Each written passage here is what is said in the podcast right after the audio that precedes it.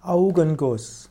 Augenguss ist eine Anwendung aus der Bäderheilkunde. Augenguss gehört zu den praktischen Kneipanwendungen. Augenguss gibt es insbesondere als kalter Augenguss. Das heißt, man nimmt dort einen abgeschwächten Strahl von Wasser. Es darf also nur ein feiner Wasserfächer entstehen und der Augenguss sollte auch nicht zu kalt sein. Der Augenguss ist aber eine Anwendung, die man nicht im Auge selbst macht, sondern man umkreist die Augen von der Schläfe her dreimal. Man wird jedes Auge im Wechsel drei bis viermal umkreisen und das wirkt durchblutungsfördernd.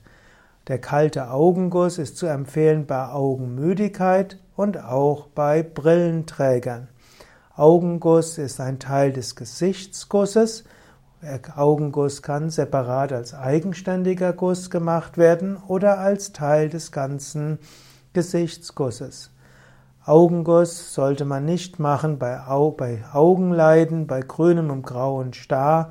Wer Schnupfen hat oder akute Sinusitis äh, oder auch Nervenentzündungen im Gesicht hat, sollte diesen Augenguss nur machen auf Ratschlag von Arzt oder Heilpraktiker.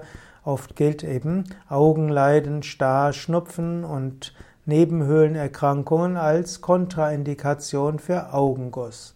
Aber wenn du grundsätzlich gesund bist, höchstens nur deine Sehkraft leicht eingeschränkt ist, Brillenträger bist, dann könntest du probieren, ob der Augenguss hilfreich für dich sein kann.